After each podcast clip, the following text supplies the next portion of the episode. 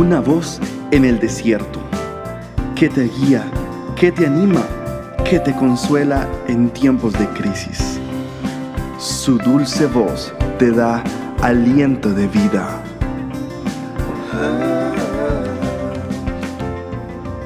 Red de Mujeres Embajadoras.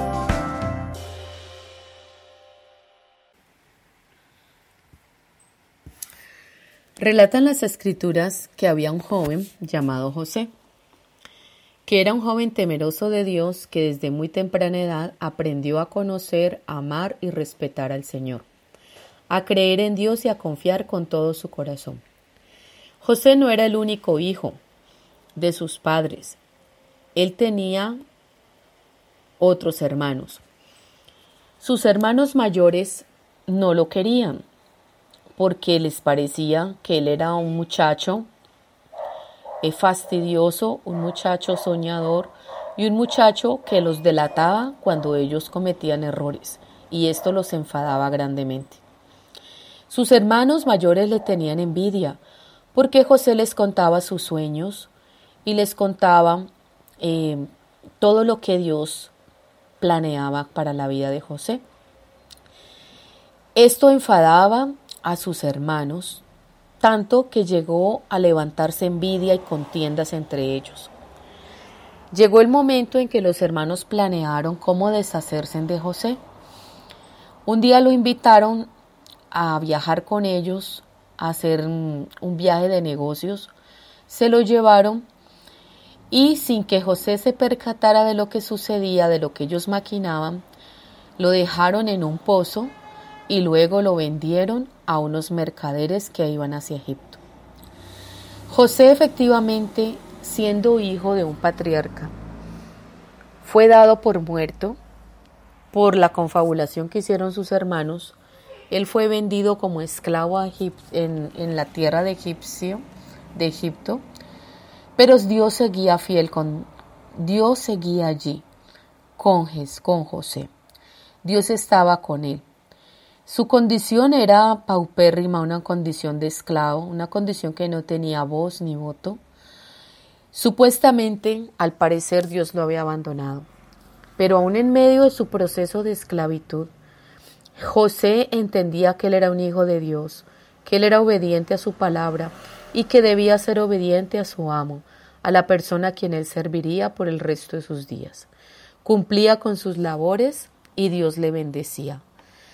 Dicen las escrituras que José era un hombre muy bendecido. Todo lo que tocaba su mano prosperaba. Y su amo, que era un alto gobernante y un alto oficial del faraón, Potifar, se daba cuenta de lo especial que era José.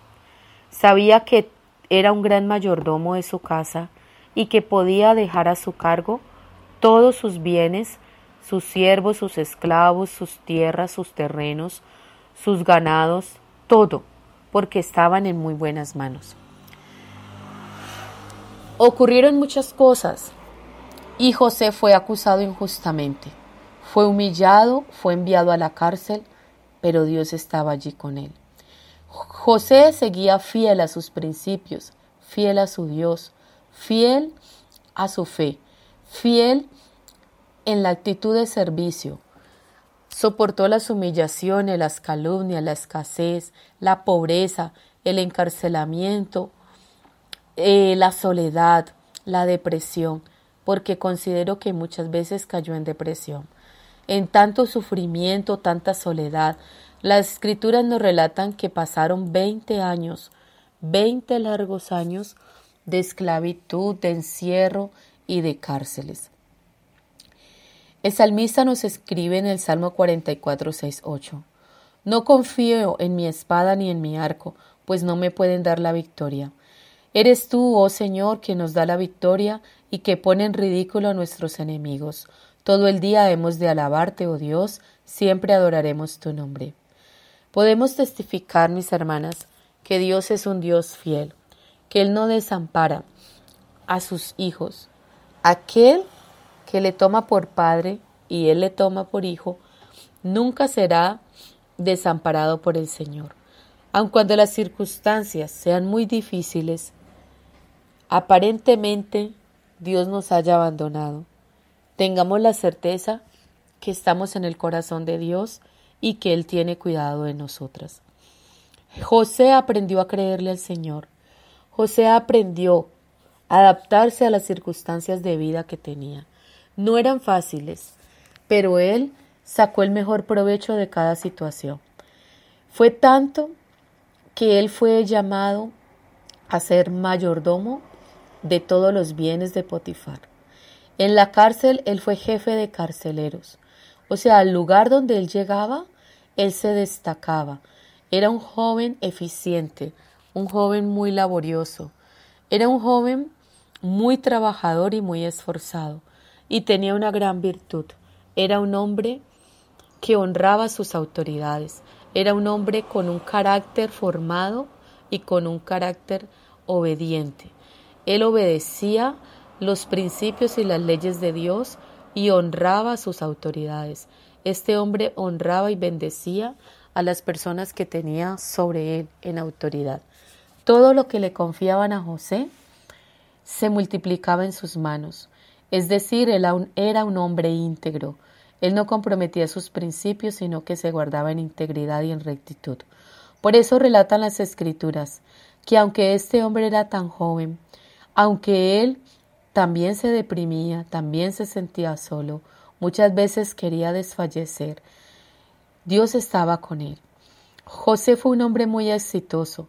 José llegó a ser el segundo al mando de toda la, la provincia y el imperio egipcio. El Señor bendijo la casa de Potifar, bendijo la casa de los egipcios, bendijo toda la tierra de Egipto. ¿Por qué? Porque Dios estaba con él. El Señor bendecía a José, la gracia de Dios era con él y su bendición también reposaba. Y de esto se daban cuenta sus autoridades, sus gobernantes. Quiero decirte que es importante que nosotras entendamos que el Señor está con nosotras y que debemos ser fieles a Dios y que no importa las circunstancias, si nosotras permanecemos fiel en las convicciones, honramos a Dios con nuestros principios, honramos a nuestras autoridades, nos sujetamos a ellas, damos siempre lo mejor de nosotras, hacemos siempre nuestro mejor esfuerzo, Dios nos colocará en lugares de honra y de bendición. Dios permitirá que los ojos de nuestros mm, de los empresarios y los ojos de aquellas personas que están en eminencia, en poder, en autoridad, sean puestos en nosotros. Hallaremos gracia, hallaremos favor, seremos muy favorecidas. Podrán haber quinientas alrededor de ellos, pero sus ojos estarán puestos en nosotros, porque Dios hace que seamos favorecidas, muy favorecidas y halladas como dignas, de dignas representantes de esa autoridad, seamos como embajadoras de esa autoridad. Eso fue lo que pasó en la vida de José. Él fue un digno representante de sus amos y aún del faraón mismo. Fue tenido por hombre sabio, por hombre diligente y por un hombre con todas las cualidades y capacidades para gobernar al lado de Faraón. Dios les bendiga, el Señor les guarde, Dios ilumine esta palabra en sus corazones y aprendamos de José buenas aptitudes.